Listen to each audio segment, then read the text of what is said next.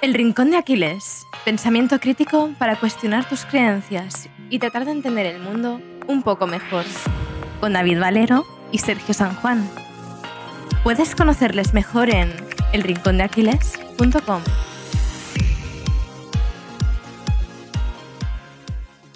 Muy buenas, ¿cómo estás? Hoy entrevistamos a una de las mentes más brillantes y despiertas que se han pasado por este podcast. Hoy se pasa por nuestros micros el escritor y periodista Juan Soto Ibars. Juan Soto Ibars es un gran defensor de la libertad de expresión. Si tuviera que desprenderse de todos sus derechos menos uno, elegiría este, puesto que, según él afirma, con él podría recuperar todos los demás. Juan Soto Ibars ha aparecido recientemente en el podcast de Jordi Wild es colaborador de Cuarto Milenio junto a Iker Jiménez con una sección sobre libros censurados y también es columnista en El Confidencial y el periódico Entre otros. En esta entrevista hablaremos sobre qué es eso de señalar el elefante de la habitación. Reflexionaremos sobre cómo podemos pensar de manera independiente sin vernos salpicados por el pensamiento grupal. También hablaremos sobre la censura y el tabú y dónde se encuentra realmente el poder. Yo me callo ya y te dejo con esta pedazo de entrevista con Juan Sotibas.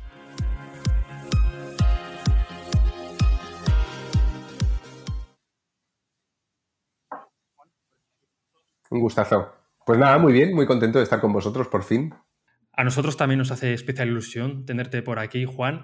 Así que si te parece, vamos con ello. Hemos dividido la entrevista en dos partes, en dos secciones.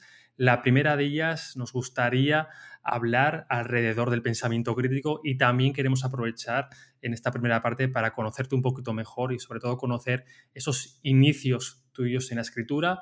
Y la segunda parte de la entrevista nos gustaría enfocarla a dos temas también súper importantes y sobre los que ya has hablado muchísimo. De hecho, tienes un par de libros hablando sobre ellos, como es el tema de la censura y el tabú. Y me gustaría, Juan, empezar preguntándote qué es eso que respondes siempre cuando te preguntan a qué te dedicas de señalar el elefante en la habitación.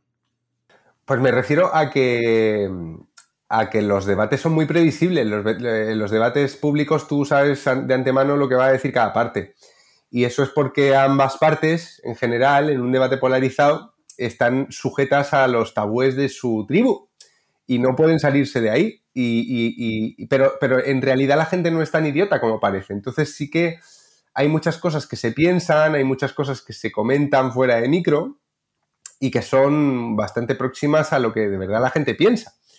Y yo me di cuenta de que parecía que había un gran riesgo por señalar esas cuestiones y que no lo había. Y la prueba es que estoy aquí. Nunca he tenido ningún problema con... Hay gente por ahí que como no ha leído las cosas que yo escribo, dicen que yo hago mi carrera quejándome de que me censuran en todas partes y nunca me he quejado de que me censuren, al contrario, yo siempre digo que es que no hay ese riesgo, o sea, que el riesgo de que te, que te funen o de que tengas un linchamiento sí existe, pero que si eso es peligroso es porque mucha gente está cobardada. Entonces yo lo que, lo que animo es a que la gente diga lo que piensa, porque eh, si todos dijéramos lo que pensamos, si todos eh, tuviéramos el, arrojo de, participar con honestidad en los debates, ese poder del linchamiento, de la censura eh, posmoderna y de etcétera, no sería tan grande. Todo eso bebe del miedo de la gente a ser señalada injustamente por una opinión. Eh, si desaparece ese miedo, se atenúa ese miedo, el poder de este tipo de señalamiento disminuirá eh, de manera categórica. A mí me interesaría, Juan, para que la gente te vaya conociendo un poco mejor, cómo llegas ¿no? a estos temas. O sea, en qué momento te empiezan a interesar los temas de los que vamos a hablar hoy, en qué momento empiezas a escribir. O sea, fue muy joven, cuando... ¿Recuerdas algún momento de esos que dices, joder, este tema realmente tengo que profundizar aquí? Yo siempre he tenido mucha curiosidad, entonces siempre me ha interesado mucho eh, eso, es, eso es lo que, es que no sé lo que es, ¿no? Pero eso es lo que ha acabado metido, siempre me ha interesado mucho. La cabra ha tirado al monte.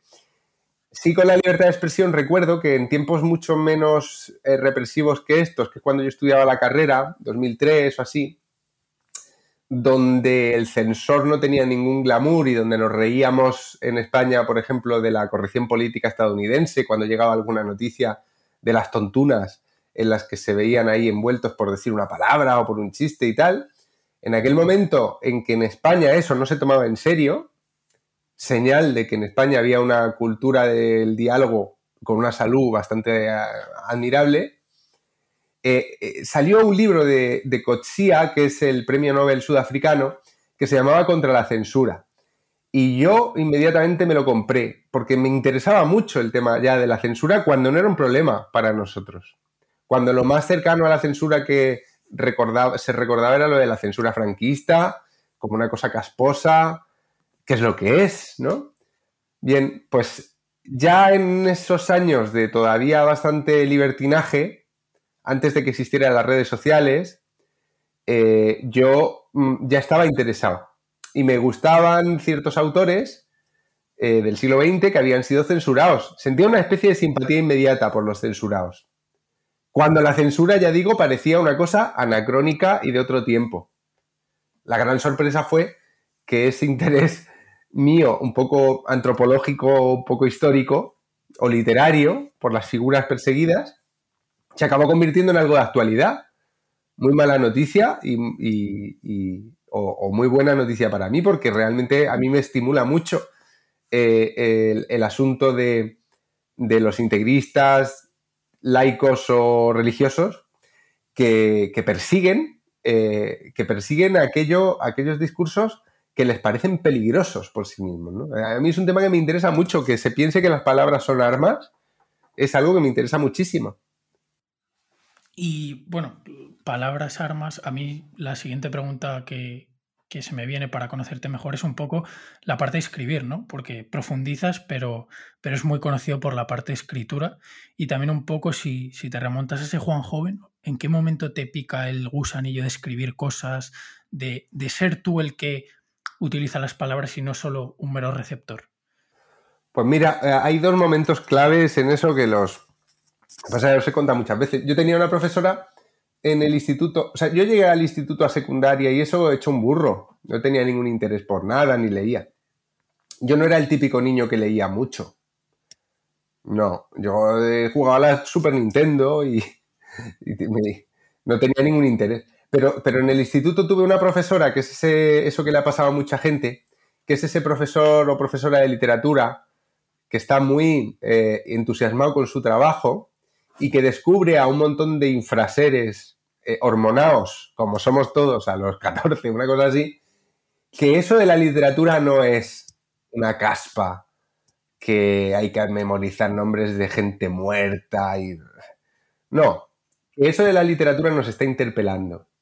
Y nos está interpelando de una forma eh, muy potente que merece ser conocida y que, y que si uno consigue eh, adiestrarse en la lectura, porque para disfrutar leyendo, o sea, la, peor campaña de, fomento de la lectura que nunca ha habido es que leer es divertido. Leer no es divertido. Leer se puede convertir en algo divertido cuando uno ha leído mucho. Pero, pero al principio leer es, un, es desentrañar, ¿no? Algo con esfuerzo. No, uno, uno no, a uno no le gusta leer por naturaleza, a uno le acaba gustando leer con la práctica, ¿no? Entonces esta profesora fue la que me metió el gusanillo, primero, de que eso de la literatura era algo interesante. Pilar García Madrazo se llamaba esa profesora. Eh, después, y lo cuento en un librito que acaba de salir, que es este, que se llama, eh, es sobre Knut Hamsun, no sé si se verá al revés, pero bueno, pues estas cosas del espejo de la cámara, pero es una pequeñísima, mira qué, delgadito, una pequeñísima biografía sobre el escritor que a mí me hizo ponerme a escribir, que fue Knut Hamsun, que es un noruego que leí a los 18, el, año que llegué a Madrid a estudiar, y que eh, su novela Hambre a mí me, me puso del revés, porque leyendo ese libro pensé, si esto se puede hacer con palabras, yo quiero hacer esto. Se convirtió en mi modelo. De hecho, aquí, no sé, pero justo enfrente tengo un retrato de este escritor, un retrato que además hizo su hijo original, me lo regaló la traductora, y es como mi, es como mi, guía eh, en, la escritura, porque Hamsun no fue casi a la fue 252 días al colegio y acabó ganando el premio Nobel de Literatura porque eh, trajo a las letras un, un, estilo nuevo, totalmente suyo, precisamente por no tener mucha cultura, él entró como un asteroide, entró de fuera, del espacio exterior, y era un dios absoluto de, de, de, la, de la, novela, o sea, él, lo, que, lo que él hacía no lo había hecho nadie, ni lo ha vuelto a hacer nadie, porque era propio suyo, ¿no? Y, y eso a mí me, me estimuló, me, leer ese libro es el típico libro que cuando lo lees parece que es muy fácil. La obra de un genio se distingue en la obra de un buen escritor en que la obra del genio parece fácil de copiar. Tú lees a Kafka y te parece facilísimo hacer un cuento de esos de Kafka. Es muy, parece muy sencillo. Claro, luego te pones y ves que no, que la diferencia es brutal. Pero con Hamsun me pasó eso. Fue como, leí hambre y dije, esto lo puedo hacer yo. Nunca he conseguido emular ni de, ni de lejos las novelas de Hamsun, ni lo conseguiré nunca pero sí que esa estimulación es muy importante. Eh, querer parecerte a lo, a lo mejor, eh, yo creo que es la única vía para sobrevivir al, al, sinsabor permanente que es la creación literaria. Si tú tienes ese punto de fuga en lo inalcanzable, pero ese inalcanzable te parece cercano por una conexión espiritual, por, un, por lo que sea, tú ya estás encaminado. Ahora, si tú te quieres parecer a Vázquez Figueroa, que es un buen novelista, si ese es tu guía, entonces no vas a llegar muy lejos. Vas a ser un funcionario de las letras. O sea, que hay que aspirar alto, ¿no? Y tener un referente en el que mirarse, aunque esté lejos. Sí, sí, mejor que esté lejos. Mejor que esté lejos porque, porque vas a encaminarte a un, a un, a un eh, por el camino tú vas a encontrar lo tuyo. Pero si te encaminas a algo que no está muy lejos, si quieres hacer novelas negras, copiando a las novelas negras que tienen éxito, bestsellers, etc., ni vas a conseguir un bestseller seguramente, o puede que sí, que, lo, que te toque la flauta, ¿no? Pero ni vas a conseguir hacer ese tipo de, de obra, ni vas a poder llegar mucho más lejos, porque te has puesto el límite muy cerca. Entonces yo, yo, creo que lo mejor que puede hacer un joven que quiere escribir es imitar a los genios, imitar a los dioses. Es lo que, lo que hizo Prometeo, ¿no? Eh, es el, eh, tenemos que ser Prometeo o Ícaro, tenemos que, ir al sol, no, más cerca, ¿no? Y no vamos a llegar y nos vamos a quemar por el camino, pero, pero es que eso, es, eso, es lo que te marca un camino en el que te puedan pasar cosas. Eh, vamos a saltar un poquito ahora al, al Juan actual y, a los temas de los que hablas. Hace muy poquito te escuché, creo que fue en entrevista con Jordi Wild, hablando sobre el debate, que decías que, que, la gente ya no era curiosa, la gente ya no quería conocer la verdad ni quería aprender. Simplemente la gente lo que quería era imponer sus ideas sobre otras, utilizando pues, argucias, falacias y, trucos comunicativos. De hecho, muchas veces la persona que ganaba el debate no era la que tenía razón, sino la que usaba, hacía mejor uso de estas argucias, estos engaños, estas falacias. Y yo te quiero preguntar, Juan, ¿el debate ha muerto? Bueno, una corrección. No le dije a Jordi Wild que ahora no había curiosidad, le dije que nunca ha habido. Que la curiosidad siempre ha sido un animal raro. La curiosidad es como el, como el ornitorrinco. Está, existe, pero nunca ha habido una plaga de ornitorrincos, ¿sabes? Nunca ha habido muchísimo. La, curiosidad requiere unas condiciones de, de partida de la persona curiosa bastante em, inhabituales porque, porque el mundo, lo que sí que ocurre es que el mundo actual está lleno de estímulos. O sea, en el mundo actual nuestra curiosidad está dirigida. Eh, el hype, eh, o sea, ahora quiero saber cómo va a ser la próxima Star Wars porque he visto el tráiler y, ¿no? Eh, va a salir en Amazon, o sea, va a salir en Netflix, no sé qué, mira lo que está diciendo este en Twitter nuestra, digamos que el mundo de la tecnología actual eh, dirige nuestra, nuestra, mata nuestra curiosidad porque dirige nuestra atención continuamente hacia cosas que están pasando, que van a pasar, ¿no? Y eso sí que es un problema contemporáneo de la curiosidad, pero la curiosidad como, como, como, como valor humano siempre ha sido rara. Eh, siempre ha sido rara porque requiere eh, un... la curiosidad es una forma de mirar. Y la mirada siempre em, cuesta levantarla del suelo. Siempre. Tú imagínate, en una época donde la gente tiene que trabajar 14 horas, y no hace mucho que ¿no? la jornada de 8 horas que hoy nos parece ya casi excesiva, que trabajamos demasiado, la, la jornada de 8 horas es una conquista muy reciente en la historia, ¿no? Entonces tú imagínate en una sociedad anterior a eso, ¿cómo iba a ser la gente curiosa? No podían. No podían porque tenían la, vista puesta en el, en el trabajo todo el día, en la supervivencia. Entonces no creo que ahora haya menos curiosidad que antes. Lo que sí que creo es que ahora la curiosidad tiene un enemigo nuevo, que es la tecnología. Fíjate, por ejemplo, no sé, tú, vosotros usáis Internet todo el rato, igual que yo y que todo el mundo, ¿no?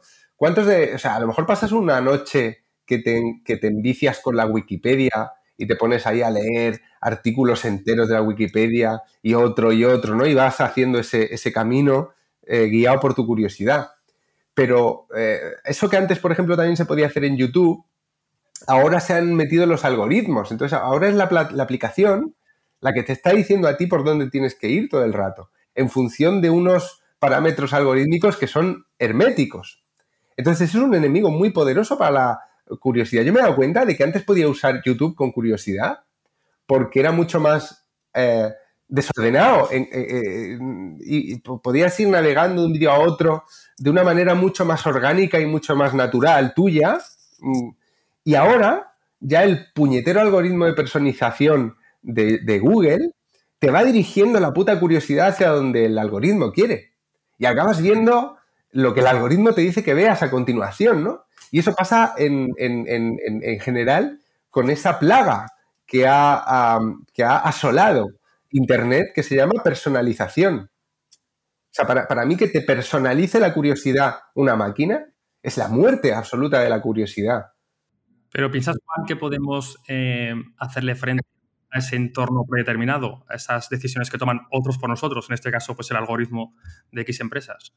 Pues mira, yo que tengo, eh, que llevo a gala eh, mi curiosidad, me veo entrampado también en esto continuamente. O sea, son las 4 de la mañana y aquí estoy viendo el siguiente vídeo de que me propone la puta bandeja esa de, personalizada, ¿sabes? Eh, es, difícil, hay que hacer un esfuerzo y hay que ser consciente. Yo creo que un primer paso siempre es tener información. Por eso he escrito el libro este de Nadie se va a reír. es un caso sobre el que no ha habido información se han dicho mentiras. Nadie se ha atrevido a decir la verdad. Entonces yo ahí dije, ¿cómo puedo ayudar a estas personas? Dando información.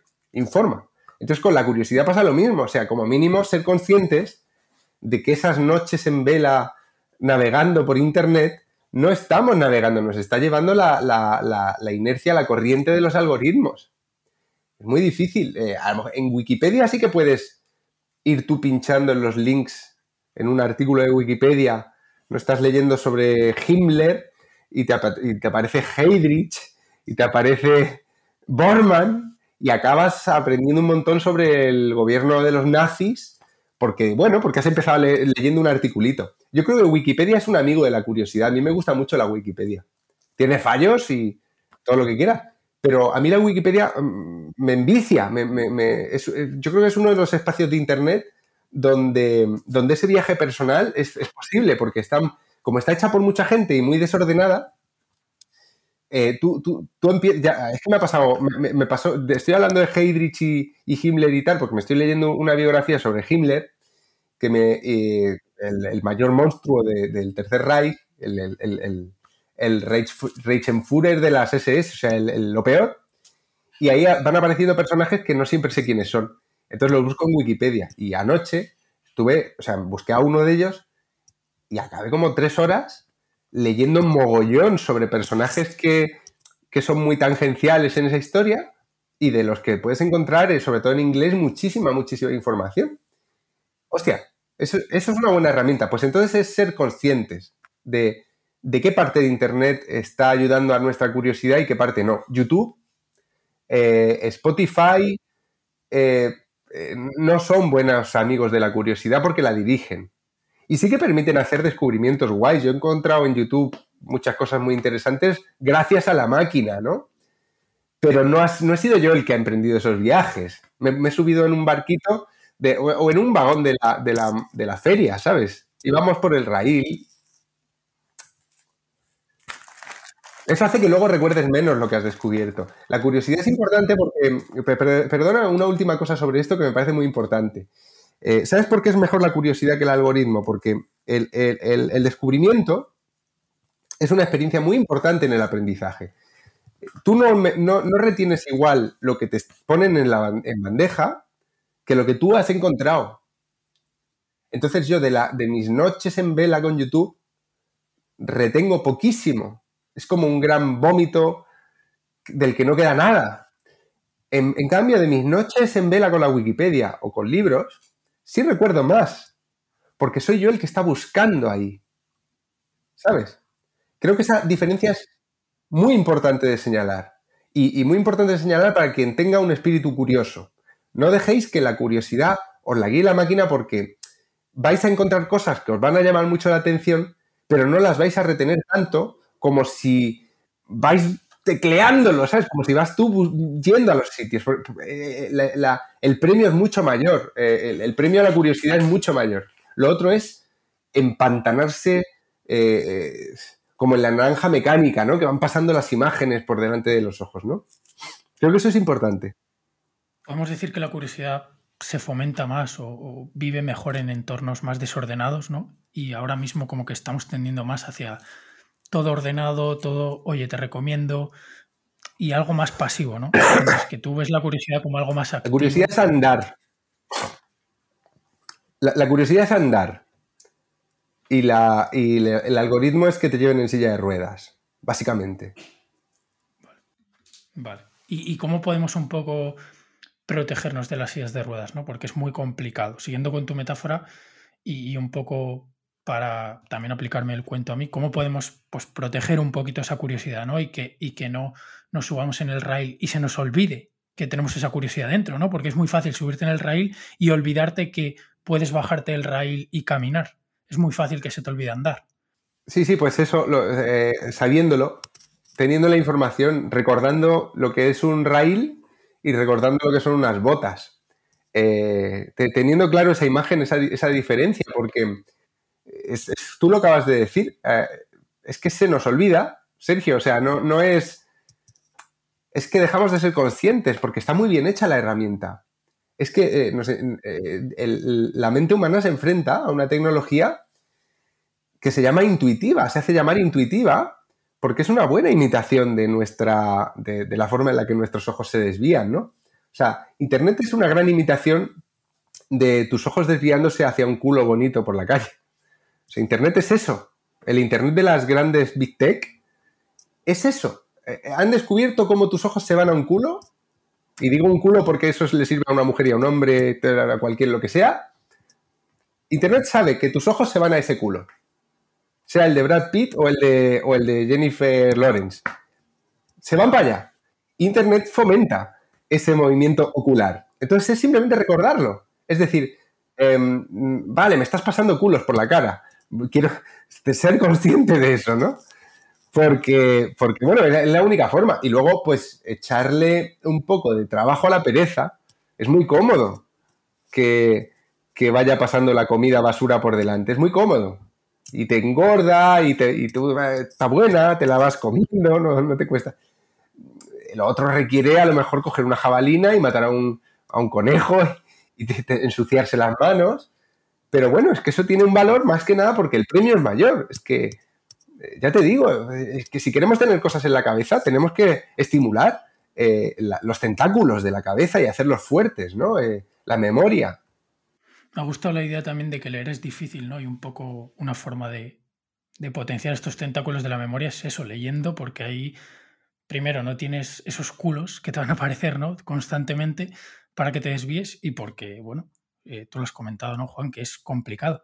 Vamos a cambiar un poco un giro así, porque nos gustaría hablar de, que también Internet ¿no? está dando visibilidad a gente que ya no es solo que guíen tu curiosidad, sino que te dicen lo que debes pensar. Es como que, que dicen, oye, pensar esto está bien, pero si te sales de aquí está mal. Y lo has dicho tú al principio, que bueno, tú te, te autoetiquetas, ¿no? Aunque la etiqueta tiene un límite, como, como una persona de izquierdas. Pero hay mucha gente de izquierdas que no te traga, ¿eh? Yo, yo hablo en mi entorno y, generas, yo creo que. Sí, sí, o sea. Pero, curiosamente mm. compartes bastantes de sus ideas. Entonces, ¿de dónde ha surgido un poco esta tendencia de, oye, si eres de izquierdas, no te puedes salir de este cuadrito o estás fuera de la tribu? ¿Y, cómo podemos responder, ¿no? Si, si, nos señala ese dedo de, de la izquierda, de la derecha, del liberal, de. Me da igual pero si nos señala, ¿cómo podemos responder? No sé, es que eh, primero, lo que más bien yo digo que creo que, creo que soy de izquierdas porque acabo votando esos partidos al final con la nariz tapada. Pero no creo que sea de izquierdas porque lo que se ha convertido hoy la izquierda no me siento nada identificado, porque la izquierda se ha convertido en un convento. En un convento que permanentemente eh, le dice, eh, que, quiere forjar un humano ajeno a sus pasiones, o sea, que no, que no tiene ningún interés por, por la complejidad humana. La izquierda se ha convertido en la derecha, en ese sentido. En la derecha, digo, tradicionalista, ¿no? Una derecha moralista y tal, no una derecha liberal. Al final, em, yo creo que, que, liberarnos del miedo a la etiqueta ideológica es muy útil y es lo que yo hice. Al principio sufría mucho cuando la gente de izquierdas me llamaba facha y tal, lo, pasaba mal. No, sé. Eh, y, dejé, de, dejé de preocuparme. Entonces, e, ese, fue el... yo, conseguí mi libertad el día que me dejó de importar. Que me dejó de importar de verdad. No en pose, de que, oh, qué maldito eres. No, no, no. Que me, que me la sudo. Antes tú me decías, Mm, tú me podías decir, oh, lo he hablado con amigos míos de izquierdas y no te tragan. Y eso a mí me afectaba. Antes eso me afectaba porque tú no le quieres caer mal a la gente o tal. Pero bueno, después dije, bueno, es que no, importa. No importa porque mm, si uno va haciendo preguntas y tratando de responderlas con honestidad, yo creo que la mayoría de la gente sí que se da cuenta de que a mí lo más bonito que me pueden decir es no estoy de acuerdo con, lo que has dicho, pero me, pero me has hecho verlo de otra forma. Para, mí es mucho más bonito que amén, estoy de acuerdo con todo lo que dices. Esa, esa, esa respuesta me hace, me genera cierta inquietud, porque yo no quiero ser el líder del pensamiento de nadie. Me dedico a hacer preguntas y a veces a responderlas. Y, y me parece que esa es una buena forma de estar en el debate, que es, no quiero gente detrás de mí. Antes sí quería gente detrás de mí, por eso, por eso le das importancia a veces a que te consideren de izquierdas o, a que no te consideren un progre, ¿no? Si eres de derechas o, o esos son tus amigos. Le das mucha importancia a eso porque te da miedo estar solo. Te da un miedo horrible quedarte solo. Y lo que yo he descubierto es que solo, solo no te quedas. Sí, es un poco también ese instinto que tenemos, ¿no? De, grupo y que muchas veces tenemos ese miedo, aunque hoy por hoy yo creo que está mucho menos justificado porque tenemos acceso a muchas más personas, eh, a quedarnos solos, sí, al rechazo del grupo, a decir, oye, que me van a tachar, que ahora soy un facha y yo es que estaba en casqueta en el grupo de la izquierda. Entonces creo que ese instinto también incluso puede llegar a matar el, pensamiento, ¿no? O que, o que lo, mata. lo que tú decías, ¿no? Preguntarnos cosas. Porque es como si te preguntas algo fuera de tu cuadro, de tu grupo, estás. Estás, bueno, eres. Te, vas, te ponen ahí la soga. Claro, claro, eh, eh, eh, pero le contesto a Sergio, es que es verdad, es que eso es lo que pasa, eso es lo que está pasando.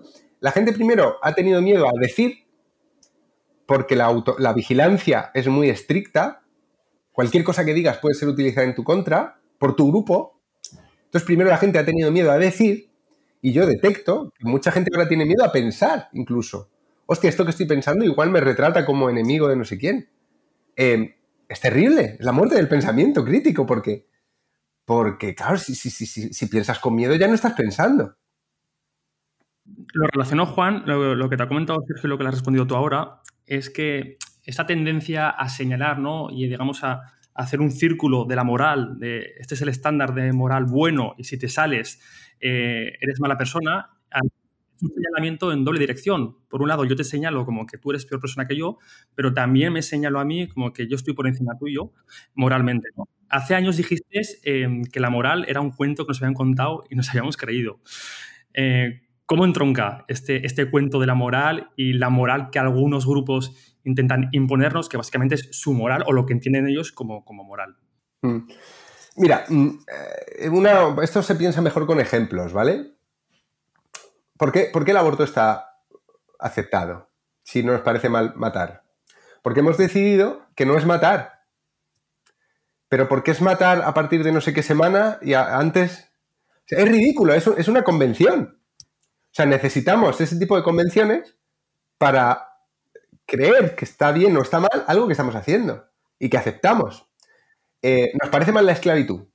Oh, la esclavitud, qué mal. Nos pone una película de negreros y oh, oh qué horror, la esclavitud.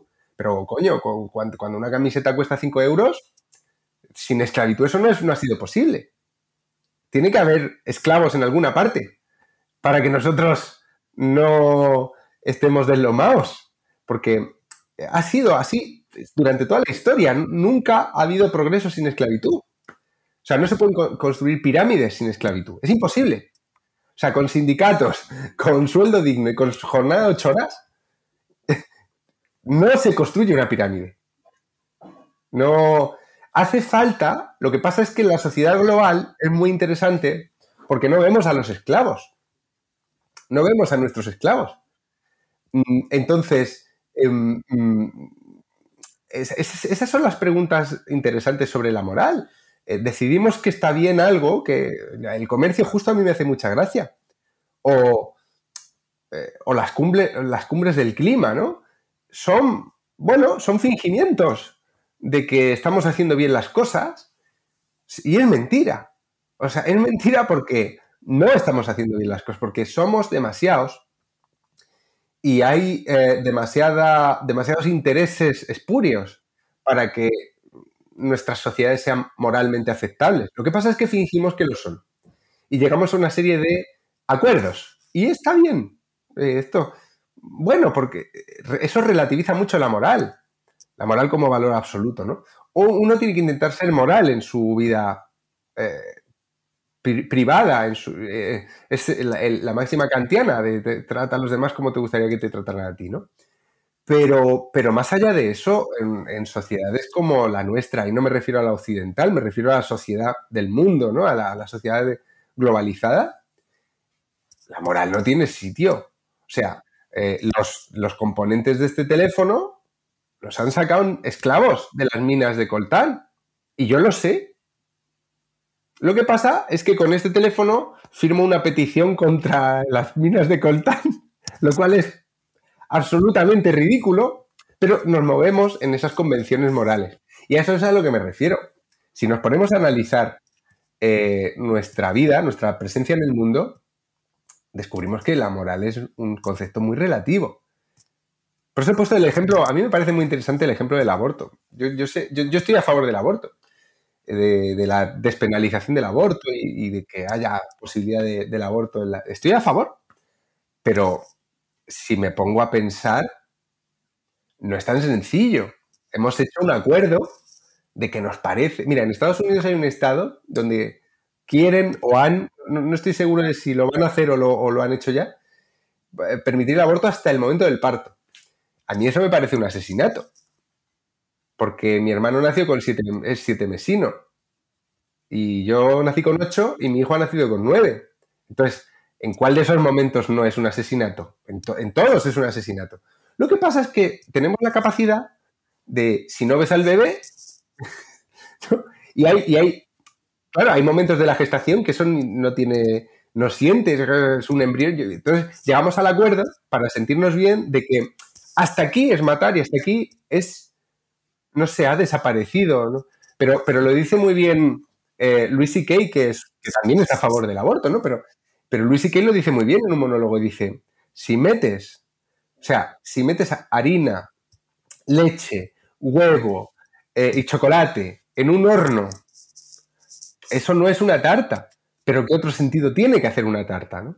Entonces, eh, yo creo que son preguntas muy interesantes y que solo se pueden hacer estas preguntas si uno está tranquilo, si uno está dispuesto a ponerse la vida un poco más difícil y a, calentarse la cabeza con cosas que no son ni necesarias, porque, ya te digo, no influye en que yo esté a favor de la despenalización del aborto el hecho de que piense, bueno, que eso de que no es matar eh, es discutible. A mí me parece discutible.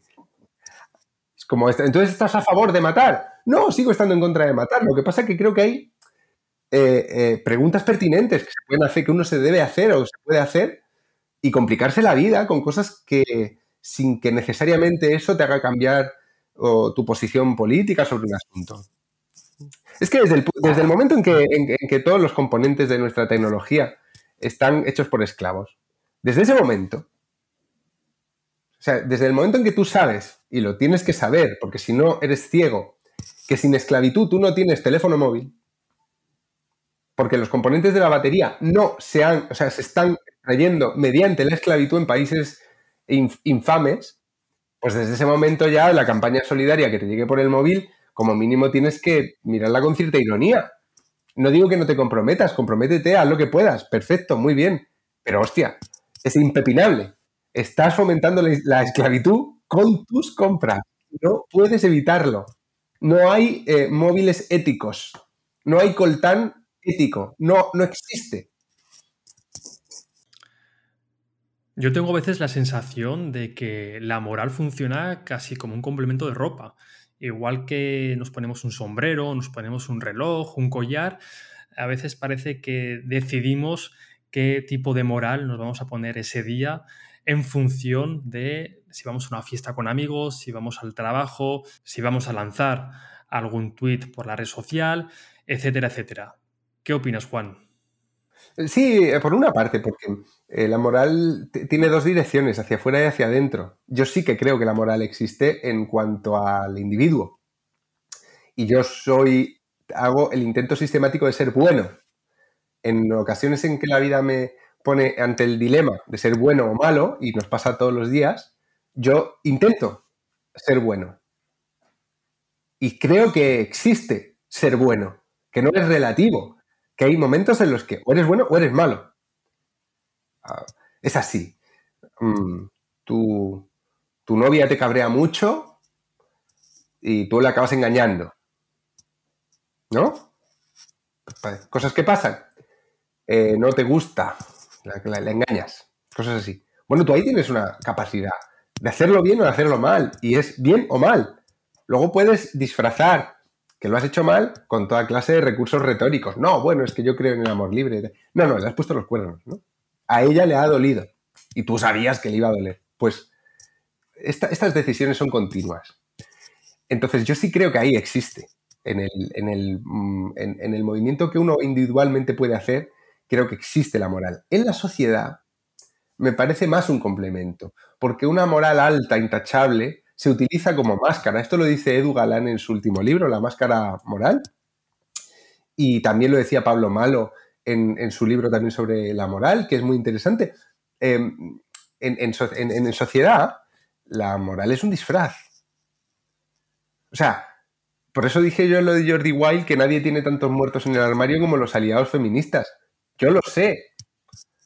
No quiere decir eso que no haya hombres muy feministas que no han hecho nada malo hay de todo en todas partes, pero cuando una persona hace tal alarde de lo bien que tenemos que tratar según unos parámetros ideológicos al género femenino, ni siquiera a las mujeres particularmente, pues esto a mí enseguida me hace sospechar. Es como eh, este, se ven las películas de, Berlanga, ¿no? Los, la alta sociedad burguesa, ponga un pobre en su mesa, todo eso es un disfraz, no les importa un carajo lo hacen para quedar bien y para... Y, claro, esa es la diferencia. Yo creo que la moral es un asunto bastante eh, em, de la agencia humana personal. De, tú, tienes que ser bueno. Yo, digo que tenemos que ser buenos, todos.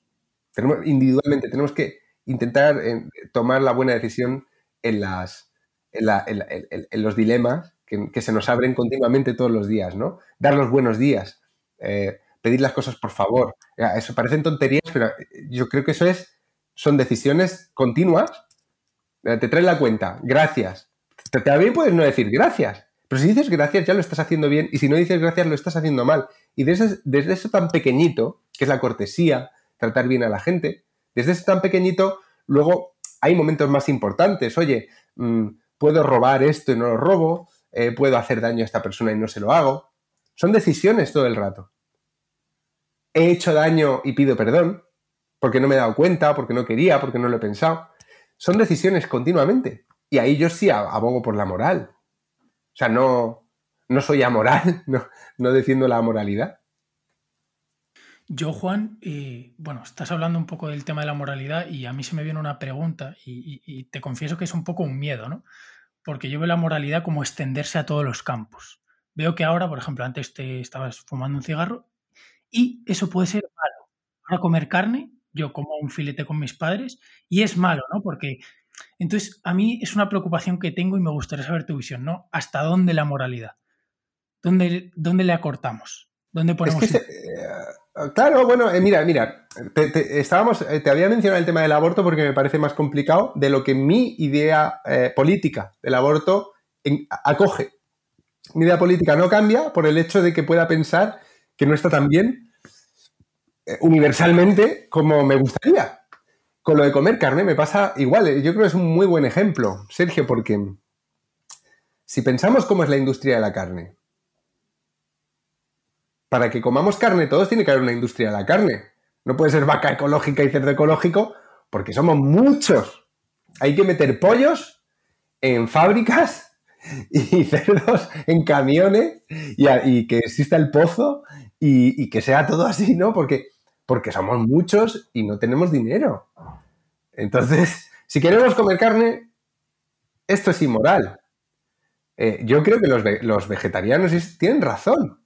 Lo que no implica que yo deje de comer carne. Sí que intento, ahora que tengo pasta, comprarla pues de vacas que han sido más felices que yo, incluso, ¿no?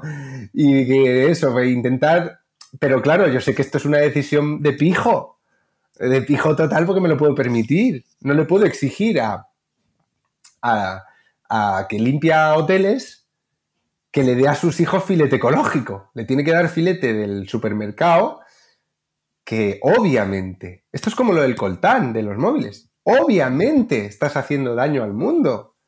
Entonces yo con los, con los vegetarianos y eso, tengo una doble, una doble, me pasa con muchos temas, que tengo un doble pensar, como diría Orwell, ¿no? Por un lado pienso que son un coñazo y que son unos moralistas insoportables, pero, pero porque, porque olvidan muchas variables. Eh, de, o sea, acusan de asesinato al que come el filete y, eso, me parece como, como un, mal punto de llegada o un mal punto de partida para un debate, ¿no? Sin embargo, pienso que tienen razón. Eh, eh, no en todo lo que dicen, no creo que tampoco nos fuera mucho mejor si todos comiéramos vegetales, porque la destrucción del medio ambiente que supone también las plantaciones masivas que nos harían falta, pues también son, hay muchos elementos, todo es muy complicado. Pero eh, yo sí creo que tienen razón desde un punto de vista moral cuando dicen que es inmoral que estemos comiendo tanta carne y que esté producida de la manera que está producida. Si tú vas a un matadero industrial, no puedes defender que eso está bien. no puedes. Lo que puedes hacer es lo que digo todo el rato. Sabiendo que está mal, lo hago. Y eh, miro para otro lado por eso los veganos más radicales comparan la industria de la carne con el holocausto.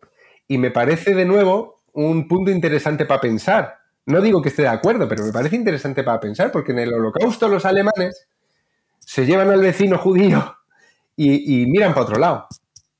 Y dicen, bueno, es que nos han dicho que nos van a tratar bien.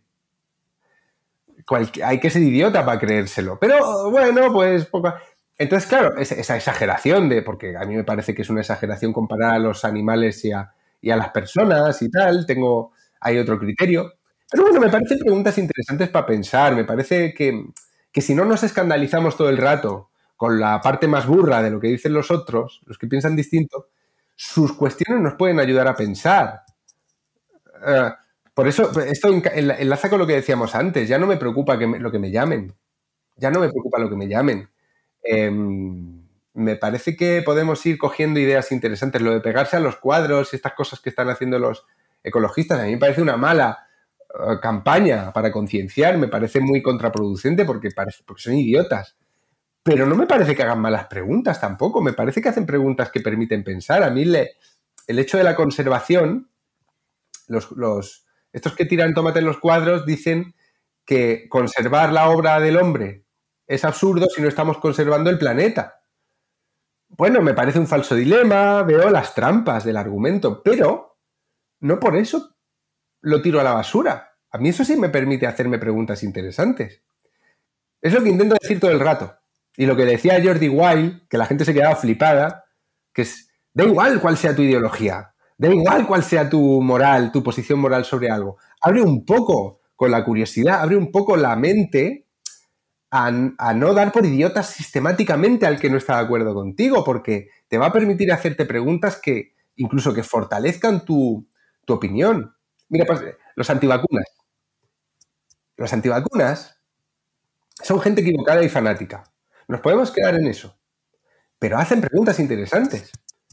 Los tierraplanistas hacen preguntas interesantes o promueven preguntas interesantes.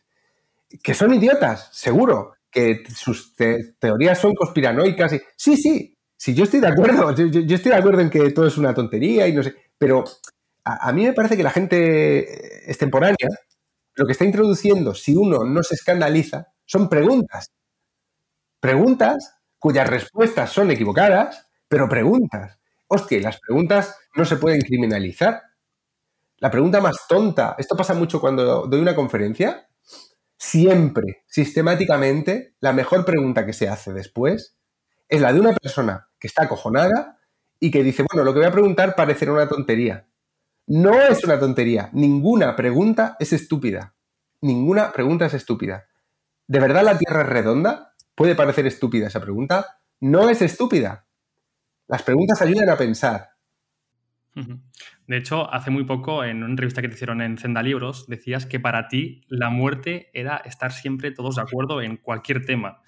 En un mundo donde precisamente se persigue el pensamiento único, ¿cómo podemos aprender a vivir en desacuerdo con los demás? Porque esto que planteas de, oye, lo que tú me estás planteando quizás no tenga sentido, pero me estás haciendo reflexionar como mínimo, parece que cuesta tanto y cada vez cuesta más. Y todo lo que se salga de nuestro círculo, de nuestras creencias, eh, son brujas quemándose. Bueno, eh, ¿y cuál es la pregunta? La pregunta es, eh, ¿cómo podemos aprender a vivir en desacuerdo con los demás? Porque parece que nos ofende el que alguien piense diferente a nosotros y no podemos soportar que alguien tenga ideas completamente opuestas a las nuestras. No podemos, no, no, como colectivamente no podemos. Colectivamente no se puede conseguir el pensamiento crítico, ni, ni la tolerancia, ni la transigencia. No se puede porque las masas no son personas. las masas no son. La, las masas son la media de lo peor y más bajo de cada uno de nosotros. Por eso, cuando yo voy a un concierto que me gusta mucho, me convierto en un auténtico subnormal. Yo en el concierto, en la fiesta, soy subnormal. Soy lo peor de mí. Una cosa que grita, que ¡ah! apasionada. Nos pasa, a los que os gusta el fútbol, os pasará si vais al estadio. O sea, eso que, eso que, eso en lo que tú te conviertes en el estadio, no eres tú. Es lo peor de ti. Es el, el animal que hay dentro de ti, eh, eh, rodeado por otros animales que hay dentro de los otros, que tampoco son eso que estás viendo y que en ese momento de explosión colectiva, de masa, permitimos que salga. Y es bueno que permitamos que salga, porque eso es la fiesta, es el duelo, es el, es el carnaval, ¿no? Eh, antropológicamente necesitamos válvulas de escape para nuestro lado animal. Pero, eh, claro, en el, cuando hablamos del pensamiento crítico, de quema de brujas y esto que tú me preguntabas, eh, David, que a lo mejor tenemos como la fantasía de que las masas se pueden convertir en individuos razonables. Y no es así, no, no, es así ahora. No ha sido así antes y no será así mañana. Eh, las masas son un, concepto ya muy, muy bien estudiado por los filósofos y los antropólogos y, sabemos que la, masa no, no le puedes pedir peras al olmo, ¿sabes? la masa es estúpida por definición. Y todos somos masa en una parte de nosotros. Todos. Yo apago mi sentido crítico cuando voy al concierto de Ramstein. Y grito como una normal cuando sacan fuego y, me convierto en una...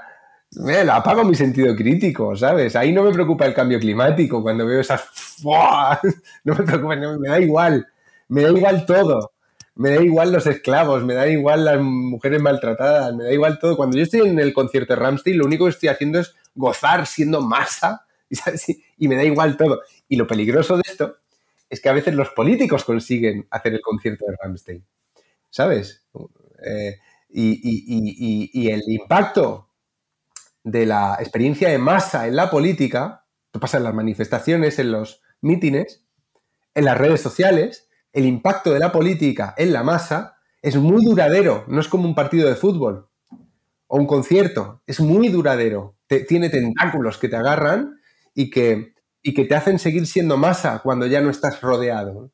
Y las redes sociales pasa lo mismo. Las redes sociales son, lo dice Byul Chung Han, ¿no? La, la, tiene ese hallazgo de, que las redes sociales son masa de individuos solos. Y eso, hostia, eso es nuevo, ¿eh? Eso es nuevo. Yo, si alguien contra el que haya jugado un partido de fútbol me escucha, le pido desde aquí perdón porque también me convierto en un subnormal profundo. Claro. aquí la pregunta, la pregunta que se me viene, eh, Juan, es si podemos pensar de forma independiente o nos tenemos que conformar simplemente con cambiar de un grupo a otro. Esa es la pregunta tú, que se me viene. Eh, tú puedes, individual, es que repito lo de la moral, ¿eh? Mm, lo individual y lo colectivo aquí es clave. Tú colectivamente vas a ser encajado por los demás en grupos siempre. Pero es que tú tienes una familia, ¿sabes? Es que no, no vivimos sin organización social. Es que, es que el individuo, de hecho, está atravesado por eso. En eso tienen razón la, esta gente interseccional que todo el rato dice que, ¿no? que tú estás como atravesado porque eres hombre, mujer, no sé qué. Bueno, es que no es una estupidez eso, claro.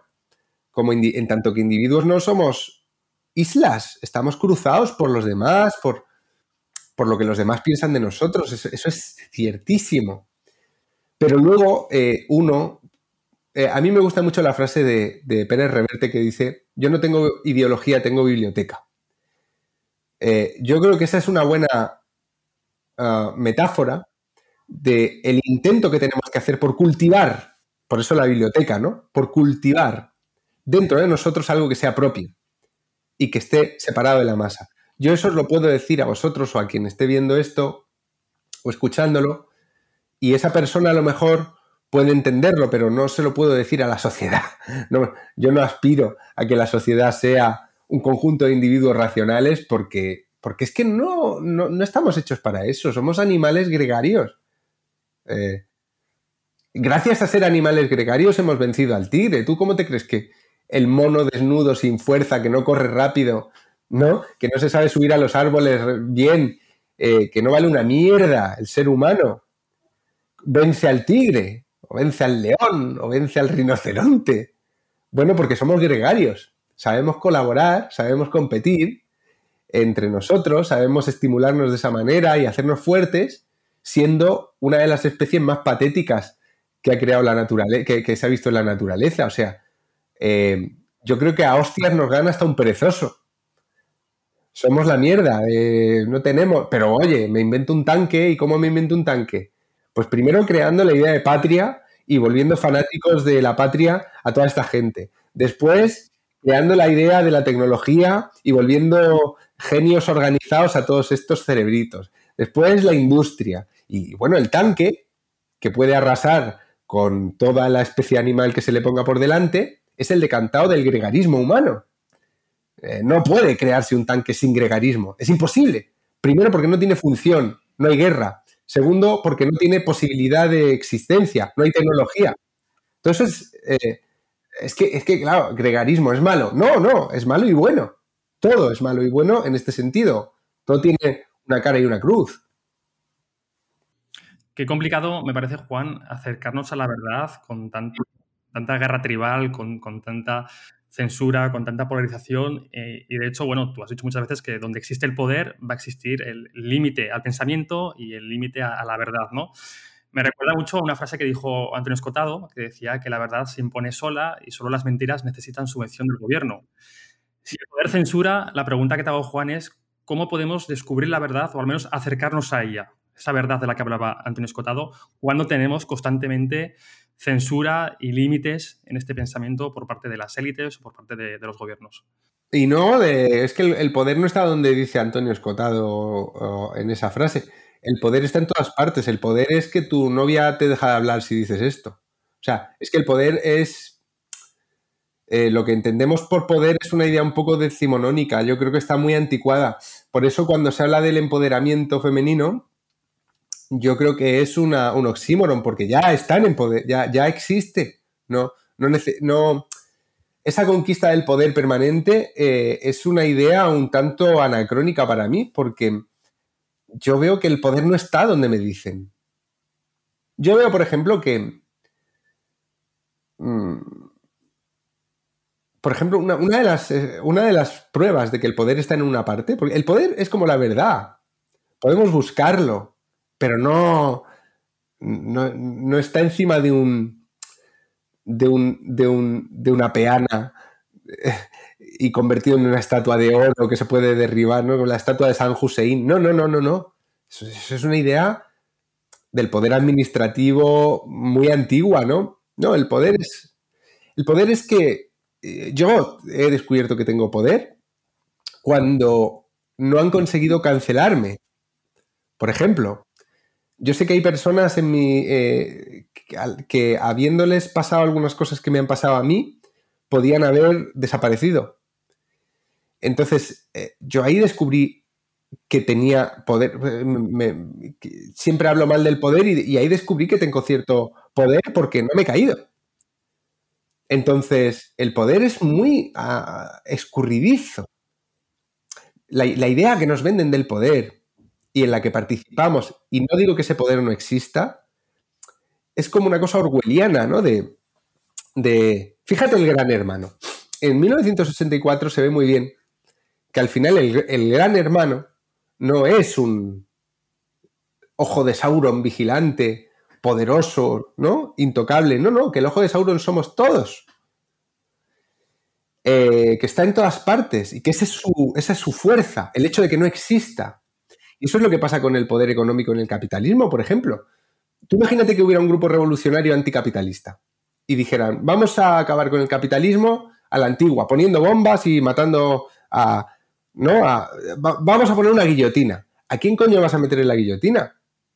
Tú, si, quisieras luchar de esa manera contra el poder bancario financiero, no podrías, porque no hay nadie que encarne el poder. El poder no es eso, el poder no es...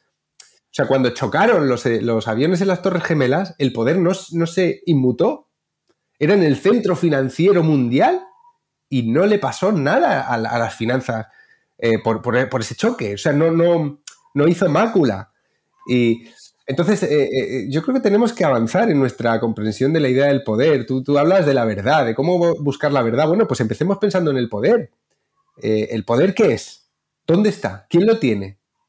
¿Quién lo, ¿Cómo se gana? ¿Cómo se pierde? No tenemos ni puta idea. no, me podemos responder. Mira, pues es que respondo a la pregunta al final, porque es, ¿quieres buscar la verdad? Empieza a entender qué es el poder. ¿Quién quiere que tú no sepas la verdad. Es fácil caer en la conspiranoia o una, no sé qué, en la sombra. No, no, no, no hace falta. No hace falta, no hace falta que un grupo de reptilianos dominen nuestras vidas echando chemtrails por el cielo. No, no, hace falta. Todo es mucho más orgánico. Los humanos no necesitamos eh, un faraón, porque el faraón somos, o sea, está, está dentro de nosotros, es, es la estructura, somos muchos, ¿no? Entonces, em, esa búsqueda, yo creo que una de las grandes preguntas del presente es dónde está el poder. Mm. Que posiblemente no haya una respuesta concreta, aunque la busquemos, ¿no? Tú decías, ¿no? Los reptilianos. O sea, buscamos como una respuesta del poder está aquí y posiblemente esté muy distribuido, todos formemos parte del poder, será una especie de red. Bueno. Claro.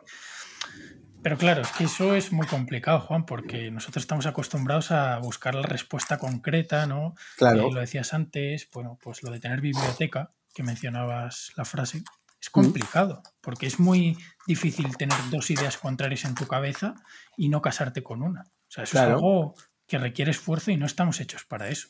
Claro, claro. Mira, por ejemplo, en la psicología, el enfoque aceptado hoy en nuestros días es el enfoque eh, conductual, ¿no? Y el enfoque conductual se diferencia del enfoque psicoanalítico básicamente en que el psicoanálisis no da diagnóstico. O sea, en el psicoanálisis el, psiquismo tiene formas que pueden ser deformadas, por ejemplo, el del, el el, psiquismo histérico, el neurótico, el, psiquismo paranoico, eh, en fin. Eh, pero eso el psicoanálisis lo entiende como formas del psiquismo, ¿no? En cambio, las corrientes psicológicas más, científicas, más contemporáneas, tienen un montón de diagnósticos, ¿no? Tú tienes TDA, tú tienes eh, espectro autista y tú, ¿no? Y hay unas pastillas, hay un tratamiento concreto, ¿no? Y, al final es una, aproximación. A mí me parece que el diagnóstico, cuando hablamos de la variabilidad humana, es, responde a ese intento de concreción que, que tenemos, ¿no? O sea, yo prefiero que me digan, yo voy al psicólogo y prefiero que me diga que tengo TDA a que me diga, a que me empiece a hacer preguntas sobre mi madre. yo quiero la etiqueta y la solución, porque, porque hemos creado esa fantasía de que las cosas son concretas y tienen soluciones concretas en algo tan vaporoso y, e incomprensible como la mente humana, ¿no? Que, es tan sumamente misterioso, ¿no? Entonces, eh, claro, eh, cuando el mundo es tan complicado, es más fácil que las personas necesiten respuestas concretas y etiquetas, porque eh, el mundo hoy sí que es mucho más difícil que cuando Freud eh, escribió su teoría psicoanalítica, ¿no? Eh, ya entonces, el siglo XIX, yo considero que es el primer siglo del presente, porque en el siglo XIX ya hay en marcha muchas de las cosas que ahora están en marcha.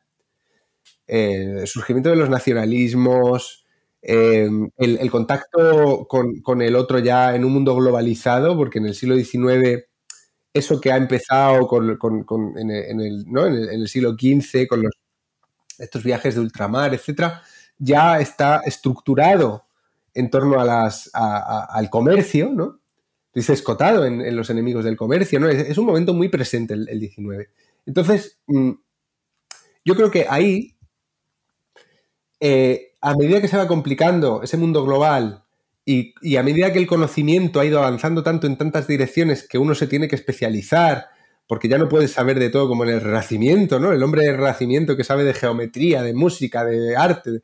No, ahora no le preguntes a un ingeniero técnico mucho de poesía y viceversa. La cultura se ha compartimentado porque es inabarcable para, para la mente humana, nos ha superado. Entonces, en un momento de tal confusión, es como la, caída de la Torre de Babel.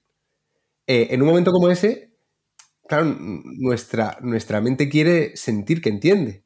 Eso es una necesidad humana. Sentir que entiendes es como follar y como comer. Es que es una necesidad que necesitas ver satisfecha.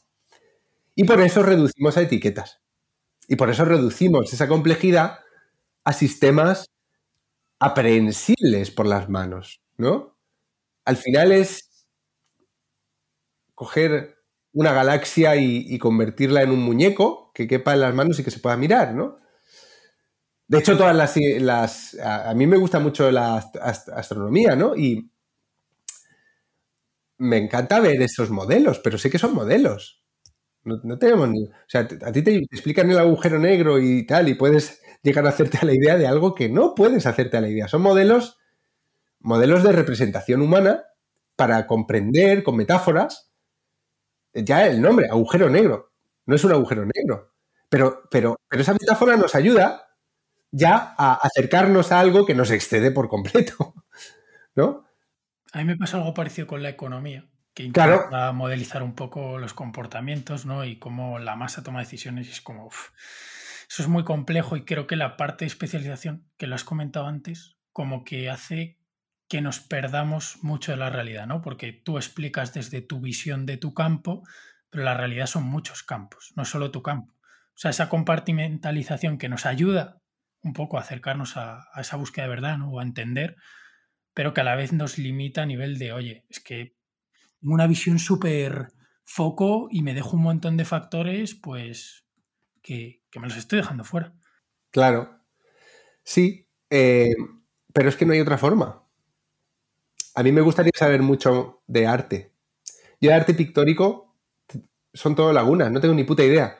Y ya soy un, y, soy un cultureta. Es decir, que leo mucho, pero por, al final por una inclinación casi de la sensibilidad, he ido dejando un poco al margen un campo de la creación humana que es maravilloso, que es el arte. Sé muy poco. Yo voy a una iglesia y no sé reconocer a los santos y me jode. No sé, de religión cristiana, cuatro pinceladas. Y forma parte de lo que yo trabajo. Pero he tenido que ir focalizándome. Eh, eh, es que no hay otra forma. Es que, es que hemos. Llevamos ya muchos años almacenando cultura. Tú piensas que hace 2500 años empieza, eh, nace el concepto contemporáneo más o menos de la escuela. Hace 2500 años se dan cuenta de que el saber ya está tematizado, de que tú te tienes que especializar en cosas porque ya no puedes saberlo todo. Hace 2500 años. En estos 2500 años, la cantidad de genios, de gente curiosa que ha ido produciendo y avanzando en distintas direcciones ha sido inmenso. Entonces ya no, ya, hemos constatado que la, mente humana no puede. De hecho, fíjate, antes decían, Internet es ese sumidero de todo el conocimiento humano, ¿no? O sea, lo que, lo que el individuo no puede procesar, Internet lo procesa y tú puedes buscarlo ahí. Es mentira. Yo estuve hablando con Juan Manuel de Prada el otro día por una entrevista que le hice y él ha hecho un, se, ha hecho un libro de 1700 páginas sobre una poeta catalana que no conoce nadie, Ana María Sagi. Bueno, pues ¿Creéis que Juan Manuel de Prada encontró la información en Internet? No estaba. No había nada en Internet. Tuvo que ir a archivos, a bibliotecas, tuvo que hacer eso, eh, ese ejercicio físico de desplazarse a lugares donde estuviera el conocimiento almacenado sobre esta poeta y ahora tú la buscas en Internet y todo lo que aparece lo ha dicho Juan Manuel de Prada. Pero antes no estaba. O sea, es una puta fantasía. El conocimiento humano es demasiado grande hasta, hasta para estar en Internet. Imagínate para estar en tu cabeza. No puedes. Imposible. Yo lo veo como lo que has comentado antes, ¿no? A la hora de escribir, tener un ideal, pues la verdad, algo similar, ¿no? Tenerla ahí, tener esos hombres de renacimiento, pero ser conscientes de que con toda la información y el conocimiento que hay es batalla perdida, pero bueno, que hay que lucharla y hay que acercarse todo lo posible, sabiendo que hay que acercar porque está, porque es inalcanzable. Pero bueno. Claro, la verdad tiene que ser una aspiración. Pregunta rápida sobre el tabú, que para, ir cerrando y encajar a tiempo las últimas preguntas. Eh, tú hablas, bueno, uno, uno de un título de, un capítulo de, uno de tus libros, de la Casa del Arcado, tú dices, si no hay tabúes, hay guerra, revolución y violación. Y quería preguntarte, la pregunta es si tenemos que poder hablar de todo y un poco que profundices, si sí, si no. No, eh, sí, sí, es, sí. Es que el tabú no, no afecta solo a la palabra yo creo que en, el pensamiento no tiene que haber tabúes. yo creo que las ideas no delinquen, como decía Buñuel. Eh, las ideas no delinquen, delinquen los que las creen. O sea, en el Corán eh, no hay ideas delictivas, pero hay gente que ha hecho una interpretación del Corán muy fanática y que ha cometido crímenes en nombre de esa idea. Igual que, que en el cristianismo, no hay ideas. Eh, las ideas yo puedo escribir una novela de, del descuartizador de no sé dónde y conseguir que a ti te caiga bien ese personaje y tú no estás cometiendo ningún delito. No, las ideas son ideas. Ahora, si tú coges como ejemplo eso y te pones a descuartizar, pues ya eres tú el que está delinquiendo. No la idea, no tu idea. Eh, o sea, las, las ideas de los nazis en sí mismas, yo no creo que sean delitos pueden ser delictivas y, cometen el delito mayor de la historia, ¿no? De, el holocausto. Pero la idea en sí es algo que puede ser eh, eh, manejado en la cabeza sin que eso ya te manche a ti. Y en ese sentido yo creo que el tabú en el mundo de las ideas no debe existir. Pero sí en el mundo de los actos. Y luego, por ejemplo, eh, si digo que, eh, bueno, no es que lo diga yo, ese, nombre de capítulo es que es lo que dicen los antropólogos y es la verdad. Em, una sociedad sin tabúes no puede, no, puede existir. Empezamos por el tabú del incesto. ¿Tú por qué no te follas a tus padres? ¿Por un tabú? Es un tabú, es el tabú del incesto que está presente en todas las culturas de la humanidad, incluso en las culturas que no se rigen por la familia matrilineal como nosotros, que no tienen... ¿Eh? Por tótems, ¿no? Hay algunas que se rigen por tótem, claro. Pues en las que se rigen por tótem, donde a lo mejor tu padre no es tu padre porque es de otro tótem, el incesto también está penado. O sea, hay uniones carnales entre los familiares del mismo tótem que están prohibidísimas. Y que aquí estarían permitidas porque esa persona a lo mejor quedaría fuera de nuestra familia. Esto es muy interesante. Pero el horror es el mismo. O sea, el horror persiste. El tabú del incesto está siempre, en todas las culturas. Bueno, eso nos habla de la importancia del tabú. Eso nos dice que la, la, humanidad necesita imponerse unos límites, porque lo demás es desparrame. ¿Y qué pasa en las revoluciones? En las revoluciones pasa que se suspenden los tabúes. En todas las revoluciones hay violaciones sistemáticas de las mujeres, permitidas. Esto lo, eh, pasa en las guerras, ¿no? Eh, cuando, cuando el tabú se suspende y yo te puedo matar a ti, me puedo follar a tu madre. Y es un momento que se llama revolución, que se llama guerra, que se llama carnaval, aunque en, el carnaval lo hacemos todo de broma.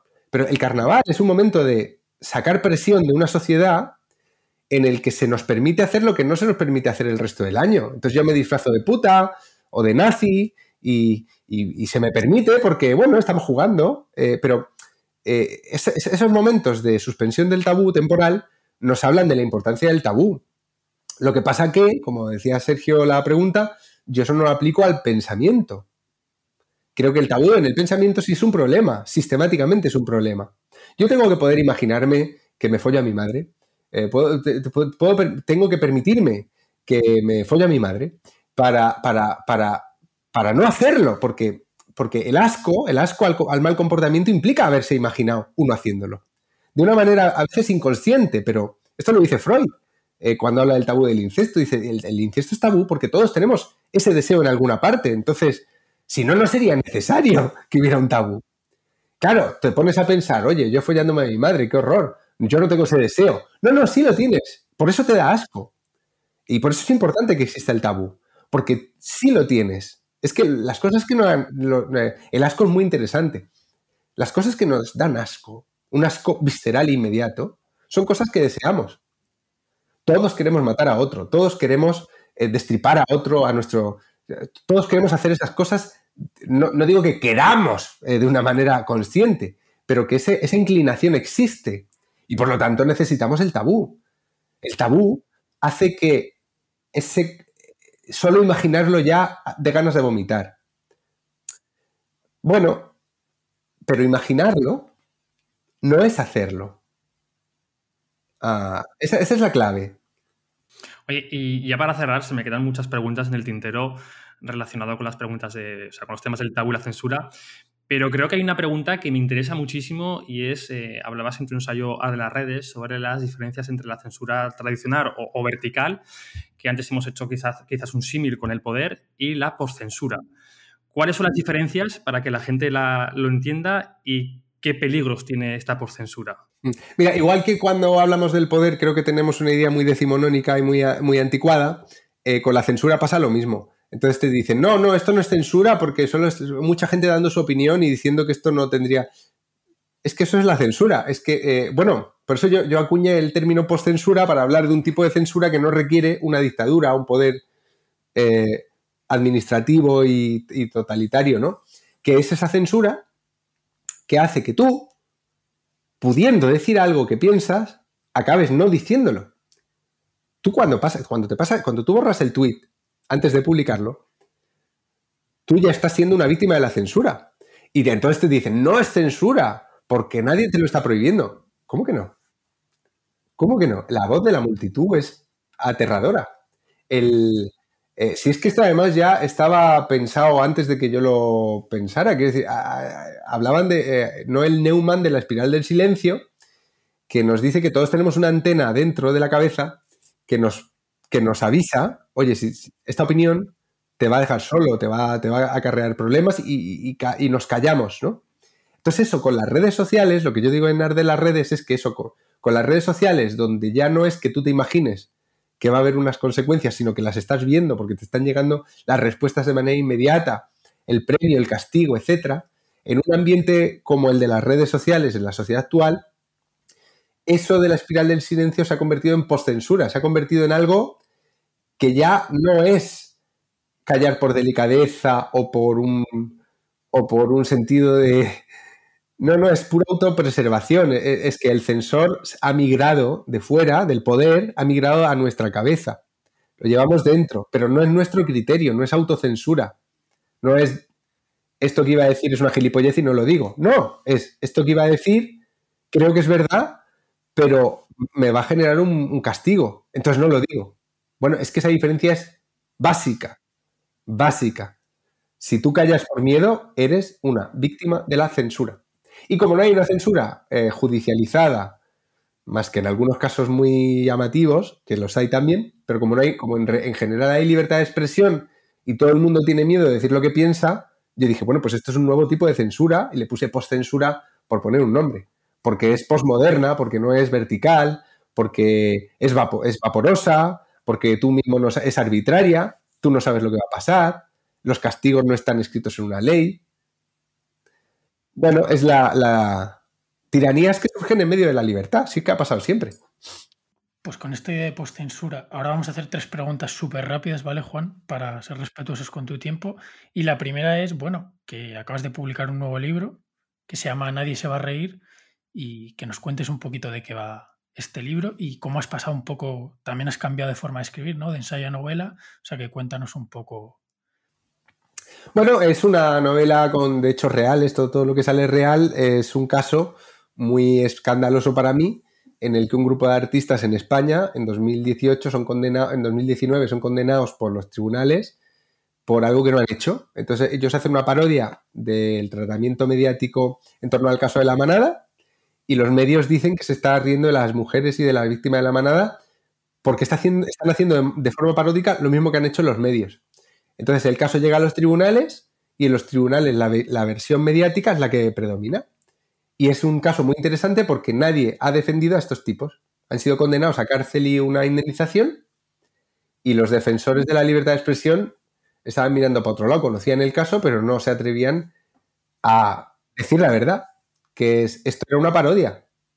Y entonces el libro es una crónica novelada, pero sin ficción, de un caso muy, muy, muy escandaloso del que nadie ha querido hablar. Básicamente eso es nadie se va a reír. Y por eso se llama Nadie se va a reír. ¿Está, escrito, Juan, como un acto de justicia poética o cuál ha sido la intención? La intención, eh, antes lo hemos dicho, si no hay información no hay libertad, si no hay información no hay justicia. Y en este caso ha habido una desinformación mediática abominable eh, que no ha tenido apenas puntos de contrapeso. Entonces, contar la verdad sobre este caso en forma de libro creo que es un ya en sí mismo hacer justicia porque por lo menos hay información. Que no creo que eso vaya a cambiar el destino de esta gente, pero, pero es que no existía esta información y ahora está, está en el libro. Ahí está. Oye, Juan, y como lector voraz que eres, te vamos a pedir que nos recomiendes esos tres libros que te hayan impactado o que recuerdes ahora, tampoco te va a hacer pensar mucho. Pero que, que dejar al mundo tres libros y la humanidad se reseteara, ¿Cuáles serían esos tres libros? Joder, no sé, si es para la humanidad, pues eh, el de Jorge Javier Vázquez, el de... El de Jorge Javier Vázquez, el, de, el de Coto Matamoros y el de, no sé, crear una humanidad nueva a partir de esas ideas sería muy divertido. Pero así más en serio, pues no sé, tío, yo qué sé, es que eso... Es que si dejáramos solo tres libros, tendrían que ser la Odisea, el Quijote, por hacer un poco de patria, y la Biblia. Eh, pero claro, ya estaríamos dejando fuera a toda la cultura oriental. Estaríamos haciendo una putada. Así que espero que no haya que tomar esa decisión nunca, porque con tres libros no nos recuperamos. Necesitamos por lo menos 300.000 para... He escuchado a mucha gente recomendar la Biblia como, lectura y pues no es un libro que suele recomendar a tu colega o que te suelen recomendar por la calle. ¿Por qué la recomiendas tú? ¿Qué, nos puede dar la Biblia?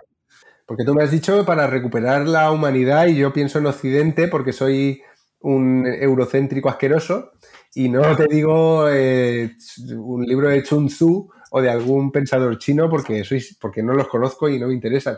Entonces barro para casa. No, la Biblia es un libro infumable. Del, a mí la gente que dice que es un libro que se disfruta leyendo es una... O sea, es infumable. O sea, necesita corrección de estilo, porque mucha gente, es que no lo ha escrito uno. La, Biblia está escrita por un montón de autores y hay libros que son infumables de, dentro, ¿no? Jueces, ¿quién coño se puede...? O sea, es, insoportable. Pero luego tiene partes que están muy guays, el Cantar de los Cantares, el, Génesis, el Apocalipsis, pero el Génesis enseguida se tuerce. Es que es un poco largo y, y enseguida ya es sagas y sagas y sagas y sagas y sagas y todo pasa muy rápido. Yo creo que hay que hacer una serie. Que lo hicieron en forma de peli y eso daba para ocho temporadas porque hay que desarrollar más algunos personajes. Pero más allá de la coña, yo creo que, bueno, que es que todo, todo, pasa por ahí. Es como la Odisea. Son, son libros fundacionales, el Quijote. Son libros que, que están en los cimientos de lo que nosotros somos como cultura y, tanto es así que no hace falta leerlos para conocerlos. Muy poca gente ha leído la Biblia, el Quijote o la Odisea, y sin embargo yo te hablo del cíclope y tú sabes dónde está el cíclope, te hablo de, del arca de Noé y tú sabes lo que es el arca de Noé, y te hablo de los molinos y tú sabes que son gigantes. Entonces, esa es la, eso es lo que te, da idea de... O sea, los, los libros fundacionales son aquellos que no hace falta haber leído para conocer, aunque sea someramente. Y yo creo que la Odisea, la Biblia y, la, y el Quijote son tres ladrillos que están, no son todos, pero son tres ladrillos que están puestos en los cimientos de lo que somos. Y por eso me parecen importantes. Mm, salvo la Odisea y el... La Odisea y el Quijote sí que los podría recomendar como lectura, porque son libros muy divertidos de leer, muy... La Biblia no tanto, algunos pasajes. Y ya como cierre, eh, bueno, una de las ideas que teníamos con este proyecto es un poco el conocimiento que nos ayude, el aprender, el hablar con gente diferente, eh, a ser o a intentar ser un poco mejores personas, ¿no? Entonces, eh, no tenemos todavía muy claro qué es ser una buena persona y queremos hacerte la pregunta, ¿no? ¿Qué es para ti ser una buena persona, Juan? Pues ya lo, es que ya he respondido a eso, porque mm, tú tienes a lo largo del día no voy a decir de la vida, del día, cada día tienes posibilidades de hacer las cosas como te gustaría que te las de tratar a los demás como te gustaría que te tratasen a ti y de tratarlos al contrario. Entonces, no hay una respuesta porque las posibilidades que te da solo un día ya son muchas. Yo soy un gran defensor de la educación, de ser educados unos con otros, de la simpatía.